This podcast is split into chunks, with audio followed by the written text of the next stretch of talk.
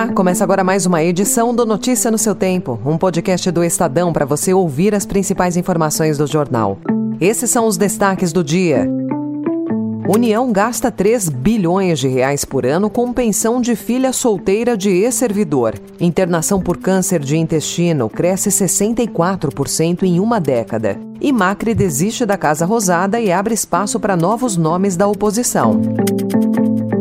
Hoje é segunda-feira, 27 de março de 2023.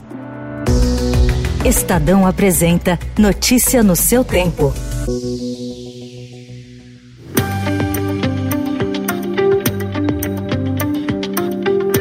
O pagamento de pensões com valores de 39 mil a 60 mil reais a filhas de ex-servidores públicos custa por ano 3 bilhões de reais. A Controladoria Geral da União identificou nesse contingente de pensionistas 4 mil mulheres que recebem o benefício de forma irregular. A CGU cruzou os dados de cartórios e descobriu que 2.300 se casaram ou mantêm uma união estável. Outras 1.700 ingressaram no serviço público. Essas duas condições são vetadas às beneficiárias. A pensão para filhas solteiras de servidores de algumas categorias, como diplomatas, auditores fiscais e desembargadores, foi instituída em 1958. Em 1990, o governo deixou de reconhecer novas beneficiárias, mas o benefício continua a ser pago a quem já o recebia, como as duas filhas do poeta Vinícius de Moraes, que foi servidor do Itamaraty. Segundo a CGU, 145 milhões de reais é o gasto anual com pensões pagas indevidamente a mulheres casadas ou com emprego público. Marca de governos anteriores do PT e alvo de denúncias de mau uso do dinheiro público, os grandes projetos de infraestrutura voltaram à agenda econômica nesses primeiros meses do novo mandato do presidente Luiz Inácio Lula da Silva. Uma nova versão do programa de aceleração do crescimento e investimentos em áreas como a indústria naval e no trem-bala, ainda que esse deva ser uma iniciativa do setor privado, estão na mesa novamente, mas são vistos com desconfiança por economistas e especialistas em infraestrutura ouvidos pelo Estadão. Entre os motivos do ceticismo estão o fato de muitos empreendimentos anunciados no passado terem projetos mal estruturados e de parte das obras não ter sido finalizada, além do envolvimento em grandes escândalos de corrupção. Procurada, a Casa Civil não quis comentar os problemas que ocorreram nos projetos anteriores do PT.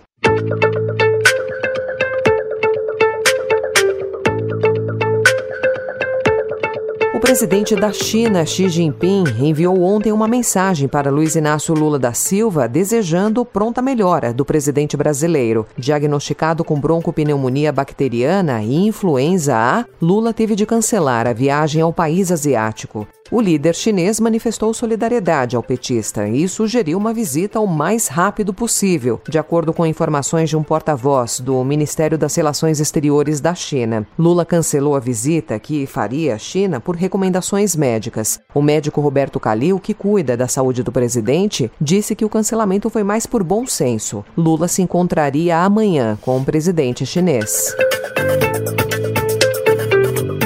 Quiero ratificar la decisión de que no seré candidato en la próxima elección. Y lo hago convencido de que hay que agrandar el espacio político del cambio que iniciamos y que tenemos que inspirar a los demás con nuestras acciones. Pero voy a seguir defendiendo la libertad, la democracia y los valores que compartimos como siempre lo he hecho. Y lo haré siempre al lado de ustedes. Na Argentina, o ex-presidente Maurício Macri desistiu ontem de se candidatar ao cargo novamente nas eleições deste ano. Com isso, ele abre caminho, dentro da coalizão de oposição ao peronismo, para o prefeito de Buenos Aires, Horácio Larreta. Corre por fora a ex-ministra do Interior, Patrícia Bullrich. Do lado governista, a ex-presidente Cristina Kirchner, com problemas na justiça, disse em dezembro que não disputaria o cargo. O ex-presidente argentino governou o país entre 2015 e 2019 perdeu as últimas eleições para o atual presidente Alberto Fernandes. O mau desempenho da economia sob a gestão dele contribuiu para a baixa avaliação de Macri perante o eleitorado.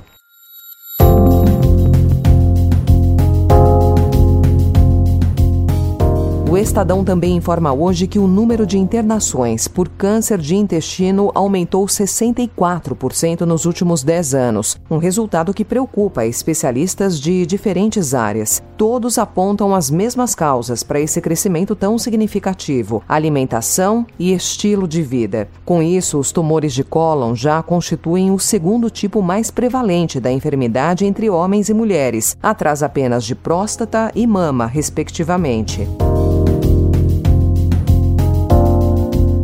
A campanha de conscientização e prevenção ao câncer de intestino tem como slogan este ano Saúde é prevenção. Cuide de você, evite o câncer de intestino. Além de recomendações para que as pessoas se alimentem bem, se exercitem e não consumam álcool em excesso, os especialistas citam a prevenção secundária, com a realização de exames de colonoscopia e busca de sangue oculto nas fezes para quem tem mais de 45 anos.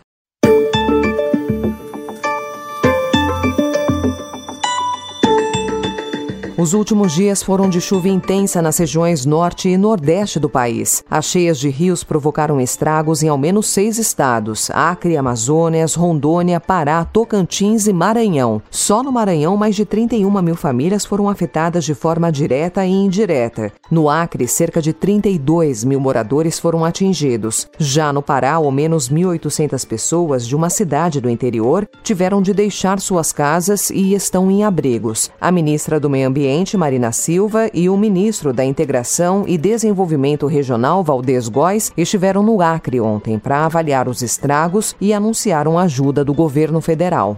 O que nós estamos trabalhando, que aí é o caso do meu ministério, junto com o Ministério de Ciência e Tecnologia e o Ministério do Desenvolvimento eh, Regional, mas outros ministérios, são as medidas de médio e longo prazo porque essa realidade não vai mudar. Notícia no seu tempo.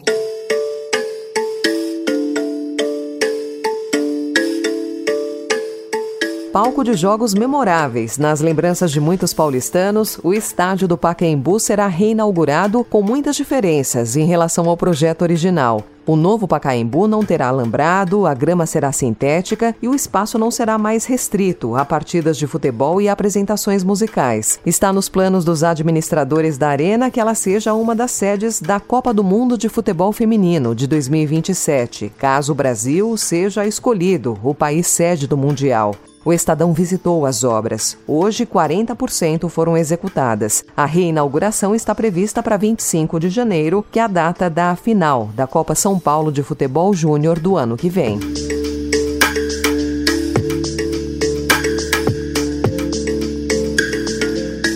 Essa foi mais uma edição do Notícia no seu Tempo, com apresentação e roteiro de Alessandra Romano, produção e finalização de Mônica Herculano. O editor de núcleo de áudio é Manuel Bonfim.